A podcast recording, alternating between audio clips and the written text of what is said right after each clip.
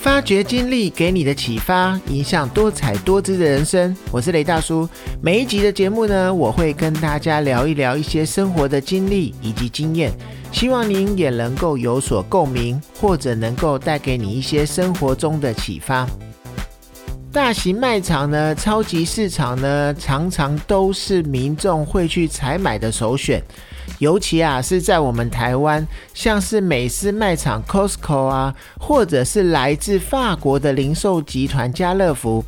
但是啊，近期越来越多的卖场并购案，像是顶好啊、松青啊，再加上最近被全联买下的大润发，让社区型的中型超市呢，越来越让民众们青睐。而有一些台湾最早发迹的大卖场。不管是国外的品牌，或者是一些台湾的本土品牌，现在都已经看不到了。那我们今天就来回忆一下，有哪一些没有再继续存在的大型或者是一些卖场。第一个呢，我们就会想到的就是万客隆。与好事多呢相同的是呢，万客隆也是采用会员制的，但是啊，它却走上了不同的命运。在二零零三年就宣布全面的停止营业了。那身为台湾第一间量贩店的万客隆呢，它以实惠的价格让许多家庭都疯狂的去采买。全盛时期呢，有六间店，它营收的总额来到了两百二十亿。但是啊，后来因为营业登记是仓储，所以啊，被限制在工业用地这一些区域来营业。那记得呢，那时候我们家还常常到五谷的一个分店去购物。那因为呢地理位置上面的不足呢，再加上它有一个限制，就是禁止孩童入场，这一些种种的不便呢，让民众就放弃了万客隆，转到其他没有限制的一个大卖场去购物，而导致最后业者只能退出了。再来呢，还有一个就是大家可能会在大街小巷常常看到的小豆苗。那台湾的超市文化呢，还没有真正开始盛行的一个年代，学生们呢都只能去干妈店去买一些零食来吃。但是啊，在九零年代的街道巷弄里面呢，突然出现了一种复合式的连锁休闲零食店呢，小豆苗，成为了许多国小啊、国中啊，甚至是高中生下课的时候都一定会去看一下的地方。那好几十种的零食呢，提供给民众来做选择。并且呢，它是以一个非常方便散装的方式，要吃多少自己拿，然后以称重的方式来计价，甚至呢开了很多甚至数百家的分店，在很多的电影院的附近都有它的分店。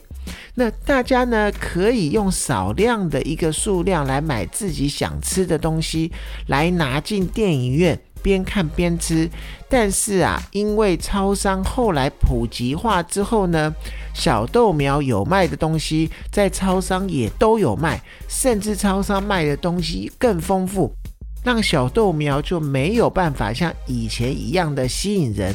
现在只剩下零星的几间，几乎要看不到了。再来，我们讲到一个算是小型的百货公司，就是三商百货。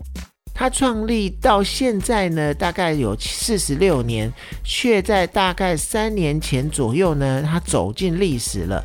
它贩售的商品其实真的是琳琅满目，不管是一般的生活用品啊，还是精品服饰啊，其实它跟现在的宝雅或者是小北百货有一点相似。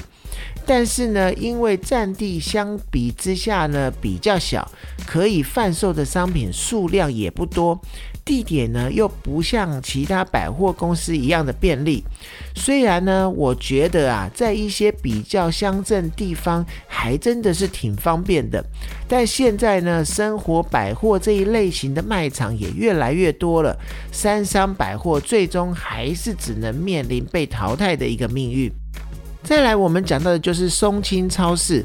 原本是在味全集团底下的一个松青超市呢，相较于传统市场的一个杂乱的感觉，它干净明亮的店面吸引了很多的顾客去消费。那我自己呢，也是觉得松青超市呢看起来感觉很高级。之前呢，我还会有一种想法，就是呢，里面卖的东西会不会比较贵，所以呀，比较少去松青超市里面购物。而看似完美的外貌呢，却在二零一四年顶新黑心油事件之后呢，大大的打击了民众对松青的一个信任度。甚至啊，到后来呢，超市又爆出了把过期原料拿来当做做便当的一个原料来贩售的一个新闻。结果啊，被民众全面抵制之后呢，终究还是在二零一五年的时候被全联高价并购，它就消失在台湾街头了，而完全被全联取代了。还有呢，就是以前我也常去的，就是顶好超市。那成立至今呢，大概有三十多个年头，陪伴了很多台湾民众成长的一个顶好超市呢，在最近被家乐福所并购了。那记得小时候呢，最常去买的超级市场就是顶好。不管是家中中秋烤肉啊，或者是一些家庭的采买，在全联还没有全面进入社区的时候，都一定会到顶好。而现在呢，许多据点已经更换招牌了，成为二十四小时营业，或者是主打便利购的家乐福超市。那顶好的消失呢，也让大家开始讨论它的定位。有没有比全联便宜呢？或者是店面的数量呢，又比不过美联社或者是全联？它的精致度呢，相较于百货公司的超级市场，又有一点赶不上。唯一的优势呢，似乎就只剩下二十四小时不打烊的这个营业时间了。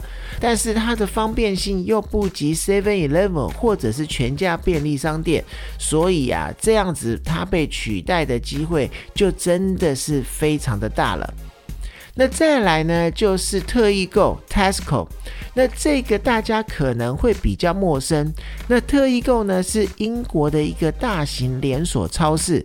记得啊，大约在是两千零五年左右呢，在台湾还开了几家分店，其中呢，在新店的分店刚好在汤泉社区里面，我还去那边购物了好几次。我记得呢，我的第一台 Sony PSP 游戏机也是在那里买的。后来呢，因为进来台湾的时间太晚了，已经无法跟其他的大卖场车拼了，最后还是退出台湾了。